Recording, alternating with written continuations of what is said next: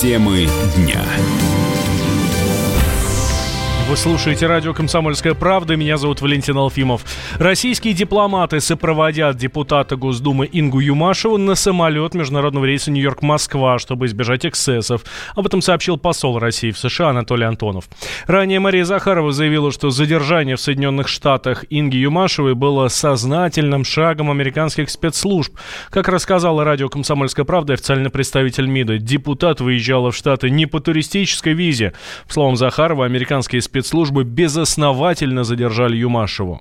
Я не знаю, что может быть еще более серьезного, нежели задержать представителя законодательной власти, провести беседу на уровне непонятных спецагентов, еще сделать какие-то предложения, которые вообще выходят за любые рамки. А что еще более серьезное должно быть? Она ехала на официальное мероприятие. У нее, естественно, документы подтверждали ее официальный статус. Она не ехала не на туристическое мероприятие, она не ехала в гости.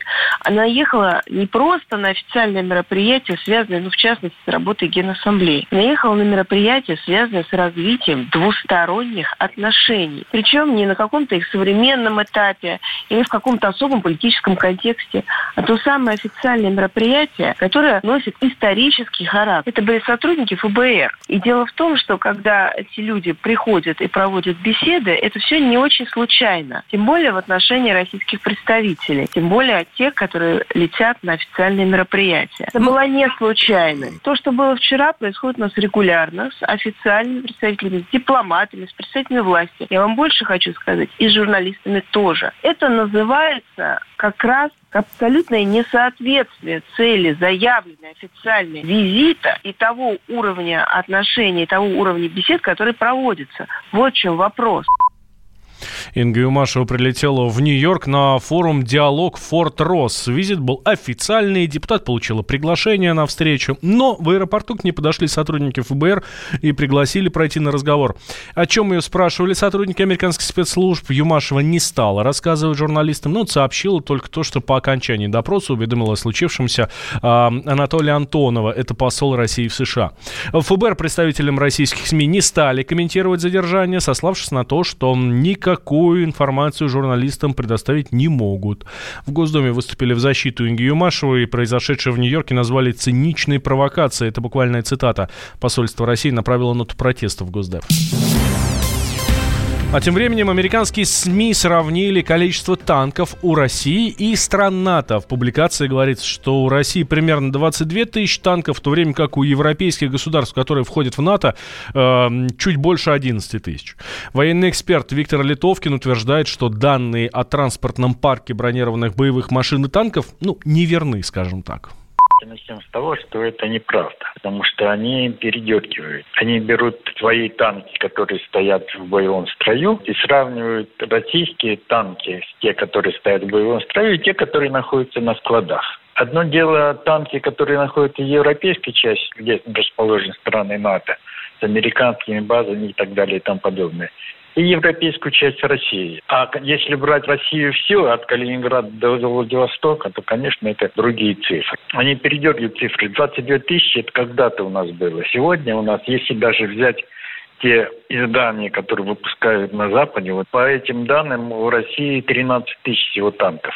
Главное, что надо подчеркнуть, что нельзя выдергивать какие-то э, одну цифру из большой номенклатуры вооружений. У НАТО в два раза больше танков, чем у России на границах России. Два-три раза больше боевых бронированных машин. Баланс или военный потенциал надо оценивать в совокупности. Они привычно передергивают свои данные – свои цифры, да, для того, чтобы представить Россию агрессором. Мы не являемся агрессором. Хотите, чтобы сравнили наши танки и их танки, то, конечно, наши танки лучше, чем их. Хотя бы потому, что в американском танке 4 человека экипаж, а у нас 3.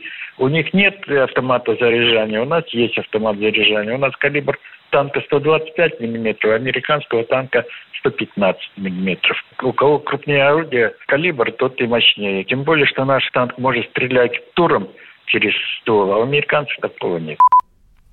Среди стран НАТО больше всего боевых машин у Турции, чуть больше трех тысяч единиц. Э, вообще у НАТО в совокупности, включая США и Канаду, число танков достигает 18 тысяч.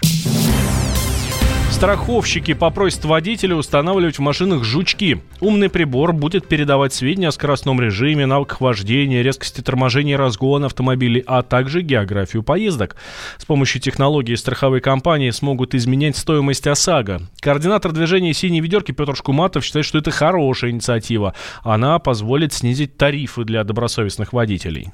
Изначально э, речь шла о том, что страховщики смогут предлагать персональную скидку водителю. Эта персональная скидка будет рассчитываться либо по э, количеству нарушений, грубых нарушений правил дорожного движения, либо как в КАСКО – на основании э, данных телеметрического устройства.